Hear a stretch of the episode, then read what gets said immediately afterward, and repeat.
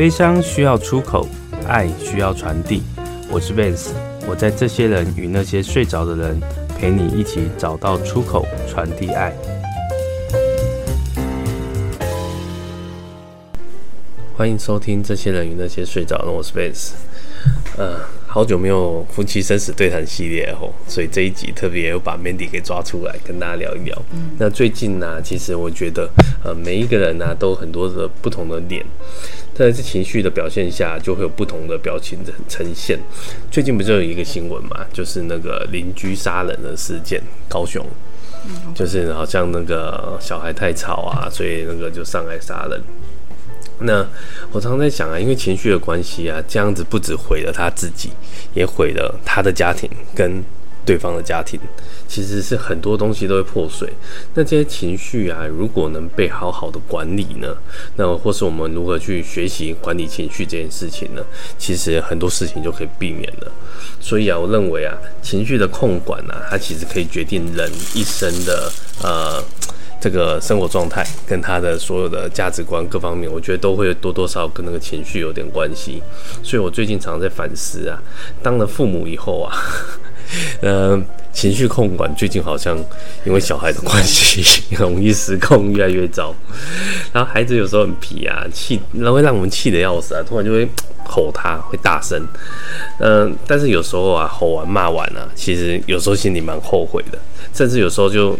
打他屁股，或是捏他大腿，然后捏完了以后，其实心里也会有点酸酸的，觉得不应该捏他，捏他 这样对他，捏他这么大力，因为他会，那我们那个大儿子很皮啊，都会哭啊，所以啊，有时候就会真的就是那种会后悔。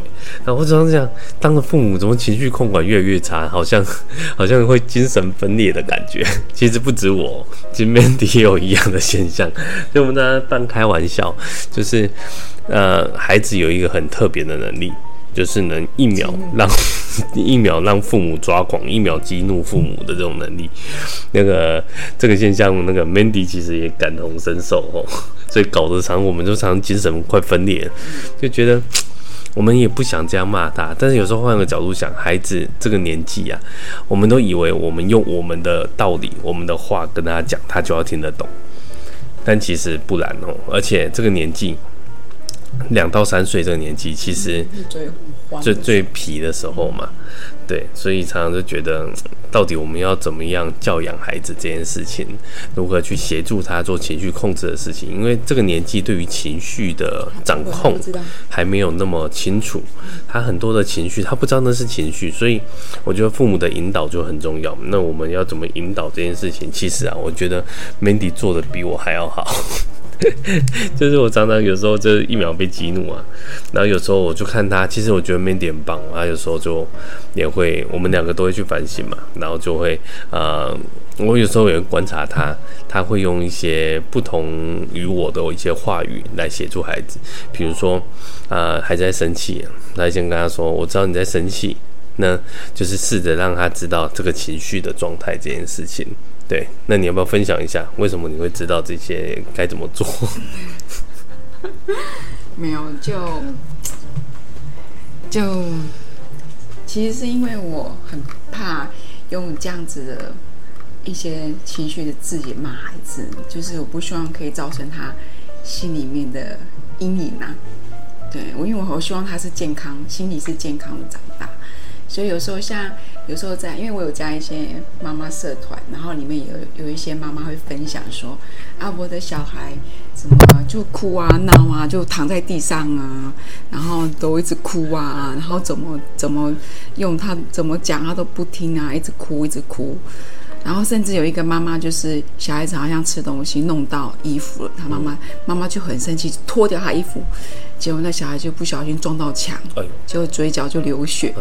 然后妈妈说，他就陷入到非常后悔，很后悔，都觉得自己怎么会这样对孩子，然后就上社团里面就抒发他的情绪，然后就有妈妈在底下留言，就说：“哦，妈妈，你可能太累了，你需要。”你需要可能要在、欸、真的、欸，嗯，可是有时候我抓狂，有时候也是因为很累的关系，就很累很烦，然后孩子又在那里闹，然后就很容易就爆炸。对对，然后所以妈妈底下就有去有一些妈妈就是留言，就希望她妈妈可以好好休息，嗯、然后就是可以用不一样的呃字眼，嗯、然后可以。就是怎么教孩子，这样就就就这样，就需要耐心啊，就是耐心。但是很难好好休息啊。如果是我们家这种三格的，所以我觉得就是转换呢，那个情绪的转换，就是就是说，比如说像我大儿子就会很自主性就非常强，他什么都要自己来。我就最近被他搞疯，就是这些事情。对，然后脱衣服呢，就是也不要也不要我们帮他弄，他洗手一定要自己洗。然后有一次就是从外面，我们从外面回来，然后他就是要就是要自己洗手，洗手换衣服。对对对对，他就要什么都自己来，然后都就没有弄得很好，然后然后可能从外面回来又热，又天气又太热，我就很烦，然后就说不要哭，不准哭，什么就是用一些字眼，然后就是，然后就然后他就越哭越大声。后来我就是有在社团看到一个妈妈，就是有一有一个温温柔而坚定的态度。去对待小孩，我就觉得什么叫做温温柔又坚定，对，而且又坚定的那种情绪来对待孩子，我就看哦，原来是要这样子。就像他想要吃棒棒糖，笑着跟他说不准吃哦，好可怕。整个就很温柔且恐怖的态度。没有，就是就是呢，就是让他知道说，其实哦，对，我觉得孩子就是他有一个本领，就是要激怒。当你他他他就是要你，当你越生气，他就越情绪越亢，他就是越要惹你生气。他就觉得哇，我已经把我的爸爸妈妈惹惹搞疯了，他他他就更好更更嗨更嗨，他就更生气。所以我就我就有一次，我就试着说，我就试着让我的情绪不要这么这么的不好。我就好好的跟他讲，哎、欸，真的，我发现他会比较好一点，就是不会那么的很生气，然后一直跟你闹，你反而就是越越温柔，他就会越真的吗？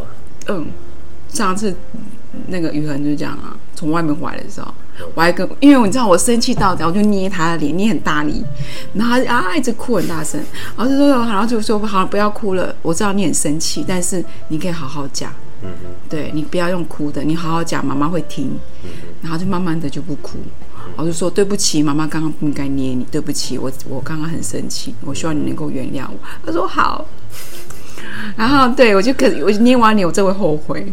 我觉得我觉得我觉得我应该好好跟他讲，因为因为他现在这样的孩子，其实他真的没有办法控制他的情绪。我们就是做父母就是要做引导跟，跟要教他。嗯嗯，对，就是我后来就是之后，我就看那些妈妈截图那些书本里面的，嗯，我就知道哦，文字就是我原来是要这样子对待孩子，真的很不容易哦，因为真不容易。有的孩子跟在外面工作有那种情绪对对对对对，其实感觉是这完全不一样，对，就是因为大家是大人了，大人可能用沟通的，用讲的可以，但是孩子其实你要用更多的技巧来来。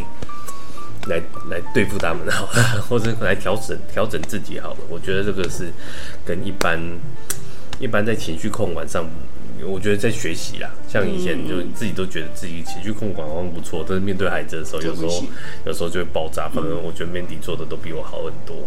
对，这个是也是在在修正的地方。我觉得是他可能他需要我们，我觉得就是要要理解他吧，理解孩子。因为像我像雨恒老我们家的。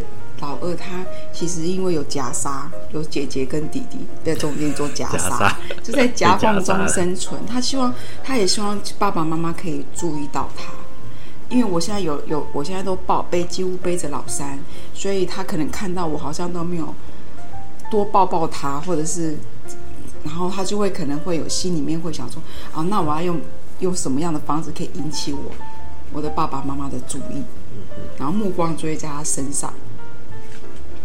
但情绪这件事情哦，其实我们一直在讲说沟通沟通，但其实情绪啊，如果你不去调整的话，它会不止反映在你的外在，其实对你的内在，对啊，会容易生病，啊啊、它其实也是一种压力。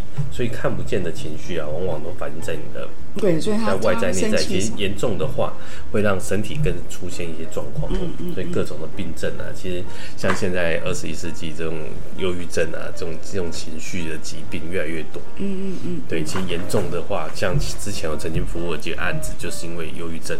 然后选择自己离开，压抑压抑情绪，对，选择。所以我就觉得有时候他有时候释放是好的，比如他在哭的时候，你可以啊，你可以哭小声一点，嗯、也不是比较，也也不是说叫他不要哭，因为他就是难过嘛，嗯、他就是生气嘛，嗯，然后就可能就叫他哭小声一点、嗯，因为情绪是正常的啦，没有情绪的人反而可怕。对啊，如果没有这个人没有喜没有那种喜怒哀乐，嗯、哦，那不知道怎么跟他相处哦，嗯、这反而是恐怖恐怖的事情。所以啊，情绪它其实也是一种能量哦，所以这个能量其实也是会影响他人的。嗯、那这个情绪啊，我常常觉得情绪这件事情啊，没有人应该为我们的情绪买单，是我们自己应该要学习自我修正和调整这件事情。嗯，那呃，其实啊，我觉得嗯，应该这么说，学习好控制自己的情绪，才能控制好自己的人生。我曾经听过这句话，我真的觉得蛮重要的。而且才我还听过一句。就前阵子听了一句话，就说孩子啊，在情绪上控管会争对错，但是成年人呐、大人呐、真的不是对错，而真的是呃。他讲上面讲利益，但是我觉得不是不是单纯那种利益，而是呃做什么样的方式是对对方好的，嗯、就是可以把事情圆满处理的，或者这就沟通的技巧。嗯，所以在在愤怒下，其实我们常会说那个赞美会让人家智商降低。是啊，在行销的部分，所以很容易很多人就会买单嘛。但愤怒会让人家的智商归零。但是我觉得这句话讲的很有意思啊。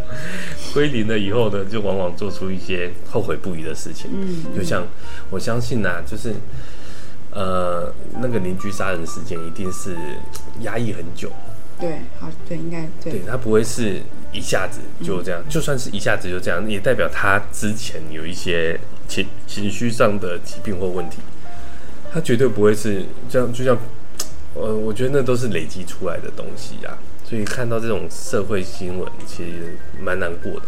而且今天不是在这阵子又爆出一个新闻，就是孩子去看爸妈的冰柜，就是看爸妈的身体。哦、对，我觉得这个这件这个也是真的让人家鼻酸的一件事情。我常常在思考啊，就是我们服务过那么多案子啊，那孩子如果要嗯，就是遇到父母的离开，他要成长的过程，在没有父母的成长过程呢、啊，其实。其实真的很艰辛哦，就是 常常在想，那真的需要父母的时候，父母不在身边，所以这一集的主题啊，我设计了一个主题叫做“我们能看到孩子长大吗？”其实，其实，嗯、前阵子跟一个朋友聊天哦，然后这个朋友其实就，呃，就问他最近好吗？因为很很久没联系嘛，他说还不错啊，但是就是。比上不足，比下有余啊，不上不下这样子。其实我觉得，这种不上不下反而会让人家失去斗志。久了啊，久了会让人家失去斗志。前阵子也跟那个我们那个罗教练罗牧师聊天，他也一直在提醒我，就是你很多的目标啊要有进度。如果你没有进度的话，一直偏偏停在这边，那其实也会让人家失去斗志。我觉得这个这个概念很重要。对，所以呃。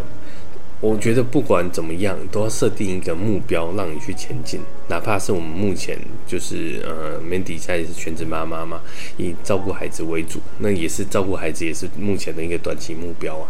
我觉得这个也蛮重要的。如果不管怎么样都好，我觉得目标可大可小，每个人的定义想法都不一样。不要觉得自己设定只是带孩子这件事情，其实带孩子不容易耶。嗯，对。我真的觉得带孩子太可怕了，有时候比上班都还辛苦啊。对，你上班也觉得面临很多压力啊，各方面。但是带孩子在家里是一直要跟孩子接触。你跑不掉，工作的话，你可能还能借由一些方式还能休息。但是孩子在在家庭里面，其实很多东西，像 Mandy，我刚刚也看他很辛苦，还要洗衣服，那我能帮忙就尽量帮忙。比如说，呃，有时候回来发现，嗯，碗都没洗。我就会主动就把碗洗起来，就不会说，哎，你为什么吃完东西就丢在水槽，碗都不洗？其实我我不大会去讲这样子的话。那就像收衣服这件事情，我们也会分工嘛，因为洗衣服，诶，老实说，洗衣机这洗衣机算是我买的，但是我不大会用，所以洗衣服就交给他，收衣服、折衣服，有时候就是大部分都我来帮忙啊。我觉得一个家庭互相去分工这件事情蛮重要的，所以啊，这集我们主要是要聊几个不同的面向，就是那个情绪的部分啊。我们也常常听过啊，就是我不知道你有没有听过，Mandy 有没有听过正念？有啊，正念可以对于情绪控管这件事情，曾经啊、呃，我有试着去学习这件事情。那我们下一阶段来分享一下我看到的正念，该在面对情绪的这部分，嗯，大概是怎么样的情形？OK，好，好，那我们下一阶段再来聊，拜拜。欢迎回来，这些人与那些睡着，我是 Vance。刚刚有提到啊，那个正念这件事情可以对于情绪控管。那呃，我曾经试着去学习，就是就是打坐、静坐这件事情。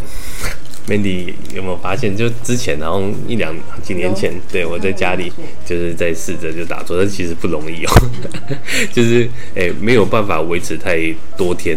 因为每次打坐就是就是静坐，让自己心静下来这件事情，其实很不容易。那我也试着啊，就是因为透过透过正念的学习，就比如说在面对情绪不佳，或是那个愤怒，或是各方面那种情绪突然来袭的时候，试着深呼吸，试着去观察那个情绪。我我有做过这样子的事情。然后会观察那情绪来得很快、很急、很猛，但是，但是你就这样深呼吸，然后呃，把自己另外抽离的概念抽离，然后去观察那情绪，其实真的不会很久，它可能很快，它就会呃度过，就会慢慢慢慢没有那么气。就像我常常跟孩子讲，比如说他跌倒。他不是撞到啊，痛痛！我就看过，曾经看过有一些父母不是说啊，他撞到桌子就桌子坏坏，对，或者是怎么的对，对。然后我其实我不大认同，就是我我的做法会说啊，撞到桌子痛痛嘛，我会说啊，撞到桌子就是你不小心呐、啊，但是这样痛痛没关系啊，没有受伤，没有流血就好，那痛痛一下就没有了。我要让他知道这个痛是存在的，但是他不会一直存在，他会过去的。其实情绪也是一样哦。就是透过我们好不容易就是生气啊，好好的静下心，然后让那个观察那个情绪，让情绪过，你会发现，哎，其实没有那么气。嗯，在职场上，其实我用了这样的方法去处理我在情绪上的事情，我觉得有效。但是对于孩子的时候，其实回来有时候最近常常会爆发，就像可能讲太累、压力太大或干嘛，但是就是没那么容易。但我也还在学习啊，我觉得这都是都是要去学习的这一块，然后。呃，网络上我常常看到网络上很多那种酸民啊，就是常会酸言酸语啊，然后讲了一些阿萨布鲁的事情，然后就左右了一些人的情绪。对啊，我觉得这个也是没有必要的，因为我们常常会，呃，我常常在想，这些人讲这些话，他没有任何根据，或是这种键盘侠，我们干嘛为了这些没营养的文字，他来来激怒我们？我觉得。我觉得真的要把自己用学会用抽离的那种概念，就去换个角度去看这件事情。这些对你无关紧要、不重要的事情，没有不要让它来影响我们。就是 我我他那个 Mandy 有时候会去看那个法拉利姐的直播，有时候我都觉得很好笑。我就问他说：“为什么你会学喜欢去看这个法拉利姐的直播？啊，法拉利姐哪有什么好看的？”对，还是说他很喜欢看那个酸民 你自己讲。没有啦，就是会有一些酸民会攻击他，我就想要看那些酸民会用什么样的字眼攻击他。可是，反正记者会暴怒，会，他会讲脏话，他会还会骂脏话回击那些酸民。那我不是，我就觉得不知道，就是旁旁就是看了就觉得很好笑，对，就好笑的而已啊。就是其实我，你看我们把我们抓。用旁观者的角度来看这些事情，当然，呃，也许他是直播，这是效果也好，因为这是他的收入来源嘛，嗯、他的那个要累积他的知名度各方面都好。但是就是，呃，不管怎么样，面对到一些事情，我们真的要学习，就是利用正念的方式，然后慢慢的去去改，去去去跟情绪共存了、啊。我觉得情绪是存在的，不是要让它消失。对啊，对，是啊，应该这么说了。所以，我也听过一句话，蛮有意思的。他说，我们常常不是很多人在追求养生嘛？其实情绪平稳就是一个最好的养生。我们情绪有时候很大的波动啊，我干嘛？其实，嗯，那个情绪，内在情绪其实会影响影响我们内在的心理嘛。所以，我们人生路上遇到很多的敌人，其实不是生老病死，不是那种贫穷潦倒、有没有钱这件事情，而是情绪不佳、情绪管理的问题。我觉得这才是生命中人生路上一个很重要的那个敌人。这敌人其实是是来自于我们自己。他不是外在，外在有有一些事情可能会激怒你、影响你，没错。但是你内在你那个涟漪要被波动多大，这件事情是我们能学习去调整的。那个涟漪出现，它不是它不会消失，它不是应该说它它就是存在，但是它要被放多大这件事情，或是它如何被被很快的度过这件事情，其实就是我觉得才是这个情绪管理应该要去真的学习的事情呢。对。那情绪不佳的时候啊，那个表情呐、啊，是第一显现出来的。所以啊，就是呃，没有人会主动去接触那个臭脸的人。是啊。所以我们学习啊，就是自我暗示这件事情很重要。当我们发现呐、我们情绪不好的时候，然后无意间露出来的这些这些表情，然后你要学，然后你你，我觉得这是这样觉察去发现，慢慢的去调整。有时候啊，微笑这件事情，把微笑是需要练习的。我就觉得，呃，我我我在很多朋友的面，就是形容里面，就是说我是一个很爱笑的人。Mandy 应该有感觉到，就是在跟朋友相处的时候，就是疯疯癫癫啊，哎、欸，不是疯疯癫癫的，就是呃会笑的人。我觉得这件这件事情蛮重要的。嗯，对，虽然我现在我的孩子有时候也都疯疯癫癫的，就是很爱笑，我觉得很好啊。就是我希望家里是一个欢乐的氛围，欢乐的气氛呢。然后我觉得这个自我暗示练习微笑，也是在情绪控管很好的一个方式，跟大家分享这一块。那最后还有一个部分呢，就是我们要学习思考事情的最好跟最坏。因为我们呃有时候啊，我们会烦躁的原因呢，是因为我们不确定这个状态，这件事情它会到什么样的地步，到什么样的程度，所以我们会烦躁。嗯，我觉得这是一个，就是我发现这个我们可以去做的事情。所以当我们事先去思考很多的事情呢，最好的状态它可以到达什么样的地步，或者它最糟的状态可以怎么样，可以多糟？那你想清楚了以后。至于当然很多东西会有一些其他的变数啦，这个是没办法去掌握。但是至少你心里有个底，这件事情我觉得很重要。心里有个底，很多事情自然就踏实了，他就比较不会那种不知道会怎么样，然后莫名的烦躁。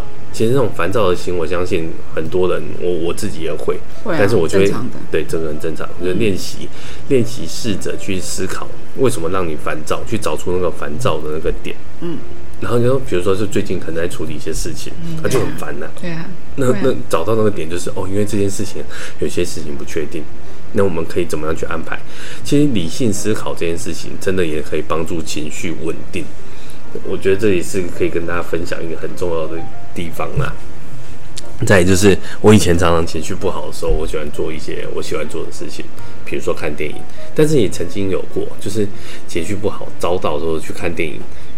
也是很糟，那还看？那 没有啊，就是去做你开心的事情。就在情绪不好的时候，你把自己先抽离，去做一些你开心的事情。就像我以前常常会耗在电影院一整天，这还没有结婚前呢。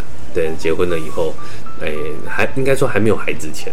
那我我我不是以前也都会还没有孩子的时候，我都会自己跑去看电影，然后那种二轮戏院看一整天的，那 一整天就耗在戏院里面，我非常开心，我很喜欢做这件事情。所以做一些你情绪不好去做一些你让你开心的事情很重要，但是不是 shopping 哦？没有啦，开玩笑。有些人对于 shopping 这件事情也是会让他开心嘛，但是要适可而止。你在讲我吗？呃。已经像蜈蚣一样了，还给我买鞋子 啊！被我飞踢。好，对于买鞋子这件事情有什么想法？好，没有开玩笑。做自己开心的事情，其实这个就是我相信很多人听过一个讲一个语词，叫做心流。对，有听过吗？心流就是让你你很专注在做某些事情的时候，专注到呃时间过很快，然后可以很专心在一件事情上面。那呃，当然要讲心流，有另外一个东西要谈，就是专注嘛。那我们今天不谈专注，我们聊情绪。那在情绪的这个部分呢，其实我们在智商的过程啊，其实很多人都说，呃，折莲，我常常会听到人家说，哎，你折那么多元宝，折那么多莲花，到底有没有家属收不收得到？嗯，那我就会说，嗯，你相信你收得到，收得到，甚至有些人会盖印章，盖手印。我说这个就就就见仁见智啊。我觉得这个民民俗信仰这件事情取决于你相不相信。但是我觉得，在折元花莲宝这件元呃元宝莲花这件事情，它其实是一个呃分散转移注意力的一个方法。因为你悲伤，你透过折元宝折莲花，把它转换成一种祝福的概念。因为我多烧点钱给他，多烧点东西给他，他就会比较好。或者我烧房子给他，我买衣服给他，用那种转化成祝福的方式。不管你是要用嗯元花、莲花、元宝，或是纸扎或什么之类的，它都会是一种很好的疗愈。所以我觉得就是嗯，还是情绪这件事情是需要一些技巧跟方法去做一些转换的，这个很重要。不然呃那个情绪啊一直陷在那里啊，久了久了，其实真的会生病哦。对，这个其实问 Mandy 应该最清楚。以前曾经因为工作的关系呢，他其实有一段时间好像也是有去看身心科。那很久了，很久了，非常久。对，很以前十几二十年前曾经有走过这一段，所以我也常常会遇过一些朋友，他那个情绪啊，一直久久无法走出来。嗯嗯。所以我觉得再怎么样，呃，外在的帮忙都有限。还是要靠自己啦。那么有时候当然没那么容易。那当然适时去寻求协助，这个也很重要。是。当然我们说要靠自己，但有时候自己就是钻牛角尖啊，就走不出来。真的需要一些引导，真的需要一些贵人呐、啊，或是一些呃心理智商，或是各方面。我觉得它还是有它的重要性的、啊。我觉得这个很重要。其实啊，曾经我学过那个 DISC，其实就是人格。特质的分析分类嘛，那我们家小孩呢？其实从小我们就用这样的方式在观察我们家小孩。其实我们家前两个，因为老三还太小，他的情绪如果现在看起来的话，应该也是低啦。你看这只小老虎应该也是低型，就是老虎型的。那老大呢，他是孔雀型的。老二呢，应该也是老虎型的。对，所以我们家一堆孔雀老虎，就是简单来说，就是个性很急这件事情。他很急，那个情绪呢爆发的，真的，哎、我觉得我们家雨熙就是大女儿，真的是情绪来得快，去得也快。对，她其实她的情绪真的是，呃，波动很大，所以我们也是一直在思考是怎么样的方式会对她比较好。因为其实，在沟通上，呃，我们最近呢，其实我觉得我们也给她有些压力，就是觉得她让她知道她是姐姐，她其实需要做一个榜样。但是其实偏偏他有时候又皮的要死，反正是他带头。现在弟弟都会学他一些奇奇怪怪的话也好，或是奇奇怪怪的玩的方式也好，对，所以我相信对他而言，那个情绪，呃，他虽然现在已经五岁多了，但是很多的东西还也还在学习的过程。那这部分呢，呃，我不知道 Mandy 有没有什么想法，是可以跟大家分享的。你你用怎么样的方式来跟我们家老大沟通？姐姐哦，对啊，就像就像自己讲的，就是今嗯，对，她是她是姐姐，所以她需要做两个弟弟的榜样，榜样嗯、所以相对的，我对她也会比较严格，对，比较有要求，比较严格。所以我就可是我又不会让她觉得说，可是她有时候会让我让她觉得说，是不是妈妈不爱我，所以对她那么坏？嗯，对，老，老二也会这样觉得，有时候。对，所以变成是，呃，就是在孩子之间要追求公平这件事，对，就因为拿捏的就公平，所以这也是我也要学习学习的。那姐姐就是，因为她有时候就是，比如说她玩的方式，就是她可能在跑来跑去或者是跳，弟弟就学着她，嗯，所以我就会跟她说：“你不要跳，也不要跑。”我说：“弟，我说你要做弟弟的榜样。”然后如果弟弟在。乱的时候你也不要跟着乱，我就常我常常跟他讲，我说你要你应该要叫弟弟不要跑，然后会受伤。他们两个自己一起跑。对，他们两个一起跑，我就会很生气，我就会我就开始我就会很生气，我就是因为我不希望他们受伤，然后再来就是因为。我们搬家了嘛，所以很很担心会影响到楼下。对，那邻居又上来敲门怎么办？他每次我讲，我觉得很可怕。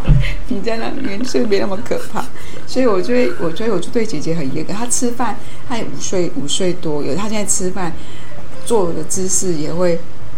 他就动来动去，对，所以我就要他他他前几天吃到地上都是饭粒，我就会我也很生气，变恐龙爆发。因为我希望他已经是他已经五岁多，他不应该掉这么多的饭粒，那是为什么？因为他没有做好，脚打开，然后这边边吃边玩，所以我就对他很严格，我就开始我就会教他自己擦自己捡，就是希望他可以记得，就是记得说他记得教训，对。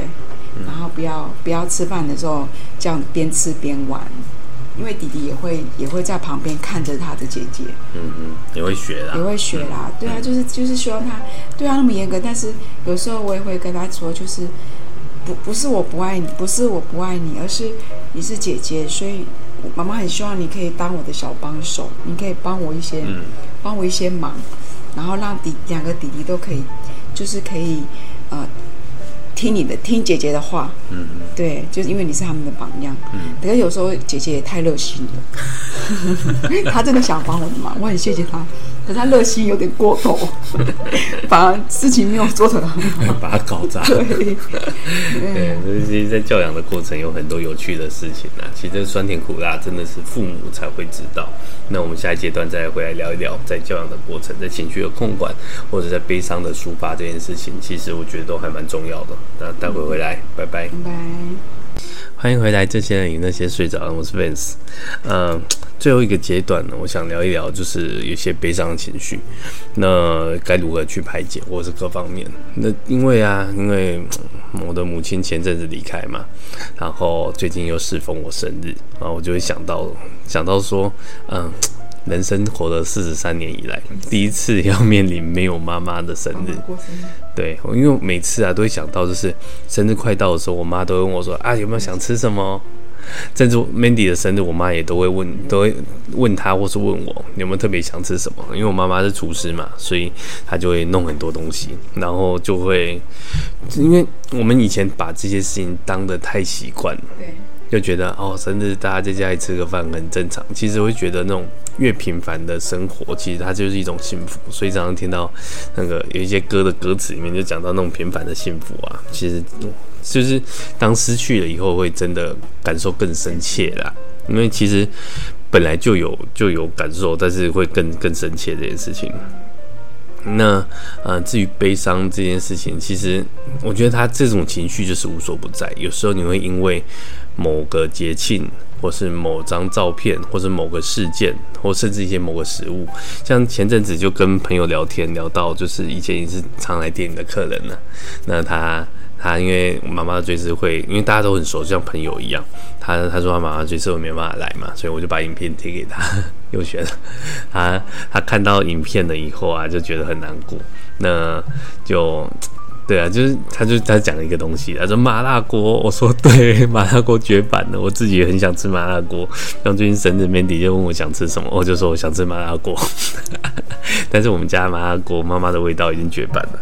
像这些事情呢，你可能会一些一些食物干嘛就想起这种悲伤的事情。但是我觉得啦，换个角度把它转化成祝福。我现在就常常想，我妈，嗯，前阵子刚好也是我小儿子生日，那我我们就 po po 文在 FB 嘛，然后我就跟 Mandy 说，妈妈应该有来哦，所以就就把那个那个 FB 就标注我妈。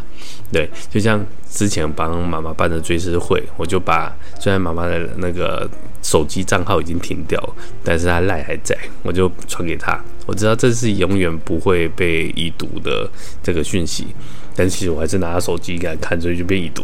好，这个这个题外话就是，我知道这他这是一种就是送出去不是不会已读的讯息，但是你还是会想做这个事情。对，所以我觉得把它转换成一种祝福，然后甚至呃，虽然嗯，我妈还没百日，但是现在想一想，总觉得好像好像过很久。但是又好像又在仿佛隔世，因为我们最近我在回回过头手机的照片一看啊，就看到前阵子我女儿一直吵着说要看她小时候照片，我们就在整理照片的时候，对影片，然后就会有我妈的声音，然后我妈的一些形象，那些一些东西，那其实，哎，说不难过，我觉得不可能，对，但是。我们就换个角度想，真的是因为他一辈子也辛苦，然后他去了一个更好的地方。我我真的打从心里是这么想的，他去了一个更好的地方，就像基督徒常常讲的，就是回天家嘛。嗯，我觉得这也很棒。就不管怎么样，不管你是什么样的宗教信仰，把它转换成祝福，那其实。悲伤它不会消失，因为我觉得人生啊，人生就是这些所有点点滴滴的回忆片段组成的。是，那这些片段呢，当然有悲伤，有痛苦，然后有快乐，都一定什么都有。所以，我们不要去压抑，或是不要去拒绝这些所有的的情绪，从所有的这些回忆点点滴滴，这些都是累积成成我们现在自己的模样。那如何去透过累积这些模样，让我们未来的生活变得更好？我觉得是祝福诶。所以常常我们就听到，比如说某些某个朋友的家人或某个朋友突然离开，然后很多留言就会留节哀呀或什么，我我反而都喜欢留祝福。就换个角度想，比如说，哎，前阵子有李医师，我们家李医师的母亲也离开了，然后我就祝福他的妈妈。那其实不是叫他节哀，而是用祝福的方式，我觉得比较。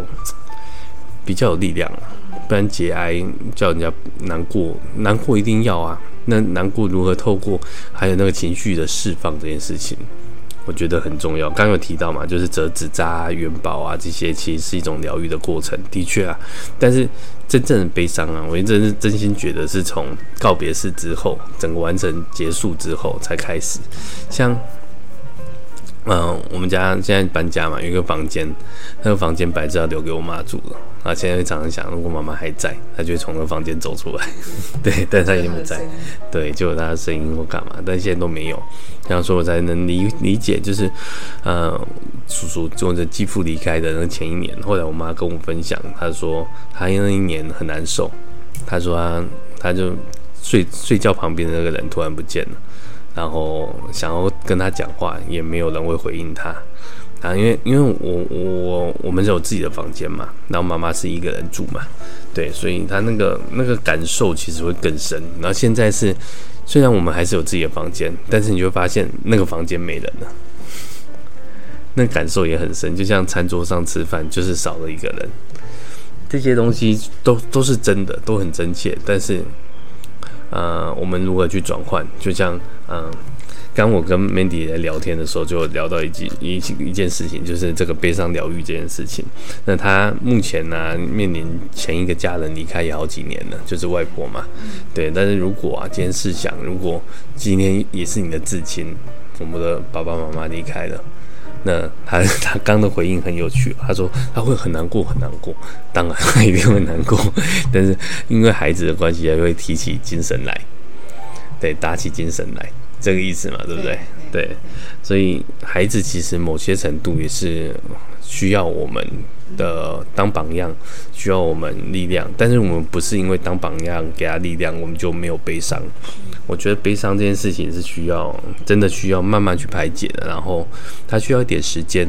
那悲伤你不用急着让他完全复原，我觉得它，它就像伤伤口，它会复原，但它会结痂。这个痂是有些是看得到的。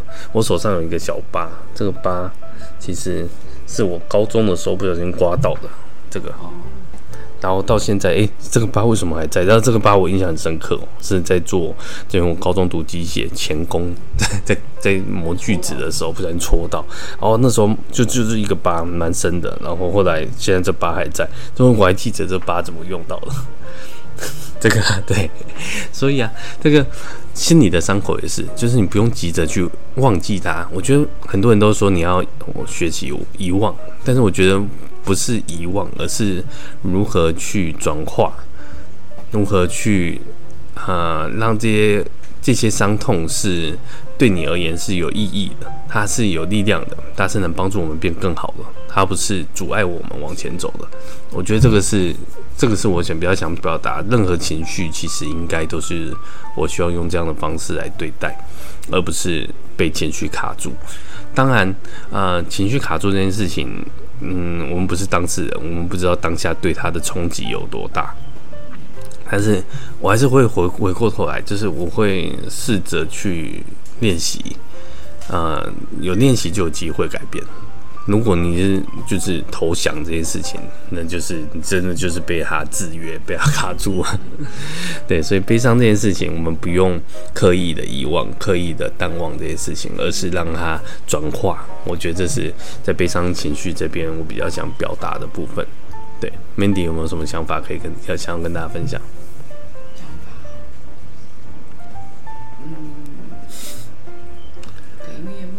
就现在就，因为你问我，如果遇到，比如说可能至亲或亲的离开，嗯嗯，当下就是用什么样的方式去？那你会想要用什么样的告别式帮你爸妈办？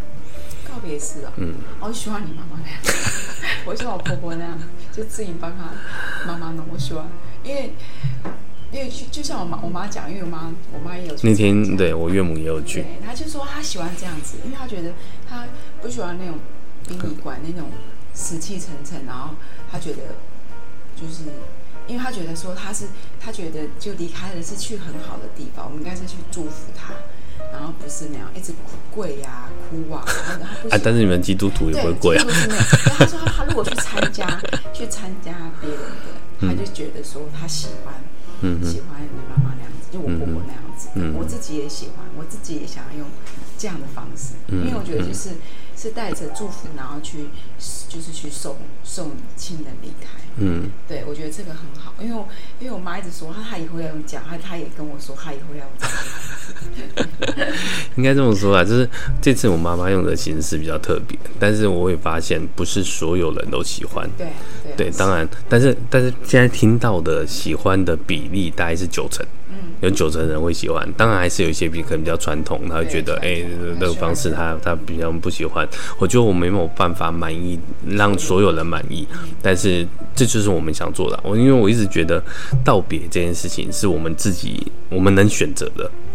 我们因为多数人，我我始终这么觉得。我觉得，因为大家对于死亡这件事情没那么了解，或是啊、呃，这个这个丧礼流程没有想法，所以所以殡葬这边就业者就有一套 SOP 嘛，就我们按照这个 SOP 去进行，或是有一些家人家族比较庞大，有些长辈可能会给很多意见。就像我最近办的一个有一个案子也是，就是。家人长辈，他说这个呃离开的这位亡者才六十来岁，那女儿也才三十来岁，三个女儿都很年轻，所以他们其实他他直直接表明就跟我说，他不想花太多钱，他就是办给亲戚、办给长辈看的。那那长辈就有很多意见跟想法嘛，对，这个就是这个我觉得蛮有意思啊，就是那你不用。你应该可以自己选择，那但自己选择的前提是，你知道你要做什么。我今天要去哪里？至少有一个方向嘛。我今天要去高雄，我可以选择坐高铁，我可以选择坐客运，我可以选择自己开车，我也可以环岛，我可以用走路的，都是我都是方式。那死亡这件事情，只只要你没那么忌讳，那么害怕，但是我换个角度想。我妈妈的这个这个追思会的形态很特别，但是前面该做的法事啊，其实我都有做，我都没有少。头七的时候一样做头七，因为妈妈生病，我也是做药忏。其实转化就是我们，因为我我这是我觉得个人认知的问题，我觉得这是一个祝福，我可以帮他做，因为我毕竟我们不是基督徒，我们不是用基督教的形式，我我觉得这是一种祝福，我能做我就做，就是把。祝福转换成形式，所以这个就是前面的这些没有少，然后该洗十八或者我们也都做。因为十八节是妈妈要求，对，我妈妈说生前只交代我一件事情，说如果真的离开，曾经我们有讨论过这件事情，她真的离开，但是十八这件事情她想做的，那至于后续怎么办，就由我来处理就好，因为因为我是独生子嘛，所以我说了算，我想怎么办都可以，对，所以这次我妈妈的追思会啊，我是比较用独特的方式，当然就是有。新有有有客户愿意相信我，也用一样的方式办，我非常非常的开心跟感动。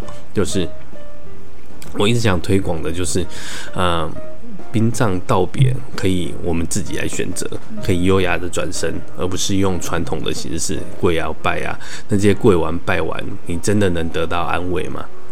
也许会啦，当然会。然后只是，我真的觉得用你想要的方式送别，这个心理安慰是最大的。就像最近呢、我们也收到了，就是那时候有请专业摄影师拍的嘛，一些资料、照片，然后做的影影像，那些最近都收到了，然后就感觉非常的温暖。对，这个这这个本子就是相本呢，其实做的也很精致，然后我们收到以后感觉就很温暖，看到这些东西，然后就回想当时学师会的时候那办的形式，那我觉得这才有意义啊，才有价值。这个整个形式是我们自己能选择，这就是我未来想要把它呃实际把就是商品化的概念，让所有的的家属，所有的嗯。自伤的这些家属，他可以选择他要的方式，不再只是传统的 SOP，完全的克制，然后一个临终咨询的建议，让家属们知道我们做这些事情的意义是什么。你知道意义，再决定要不要做，而不是一再的，就是业者啊，或是长辈啊，告诉你说啊，这个要怎么样怎么样。那我觉得，我觉得这比较有意义啦。这个就是未来我想要做的方式跟方向。那未来有一些资讯呢，大家如果有兴趣的话，也可以直接来跟我们联系。就是呃，临终咨询不用钱。那 Vance 这边虽然是主持这个节目，但是我们的本业还当然还是在殡葬这个行业。那我希望是让让整个丧礼是越越做越温暖的方式，而不是单单的呃一成不变的 SOP。这就是我们想呈现的，所以今天这集呢，其实就跟大家分享了一些，就是情绪控管。我真的觉得夫妻生死对谈系列，就是跟我喜欢很喜欢跟 Mandy 聊天，因为透过节目啊，反而啊，我们有更多的机会跟时间可以聊得比较深，聊一些他的想法，也让他听一听我的想法。这这就是这个系列最我觉得很重要的一个宗旨啊，也是留给孩子们以后有声音可以听听到。就是我还想传递一个东西，就是呃，我们。嗯，每一个家庭，每一位父母，其实都可以留一些东西下来。像这次这次整理我妈妈的遗物的时候呢，其实也看到了很多有趣的东西。对 对，对完全都知道，不知道他又对他又留这些东西。对，然后其实某时候某某些时候看是一种温暖。这也也是一个妈妈留下来的东西，就比如说妈妈有留一个珍珠的的项链、首饰一些饰品，那时候是她结婚的时候买的，但是我不知道有这个东西啊。那当然这个款式是很旧了，然后我一直想说，因为曾经有学过金工嘛，以后重新的翻，重新的那个制作一下金工的部分，珍珠可以把它重新再做一些设计，我觉得这个把它留给孩子。呃，留给 Mandy 或留给孩子，我觉得都是一个很棒的纪念跟传承。那好，也时间也晚了，今天就跟大家分享到这边。那下个时下个礼拜也请大家如果有兴趣的话，继续收听我们的这些人员那些睡着。我是 Vince，我是 Mandy，下个礼拜见，拜拜。拜拜。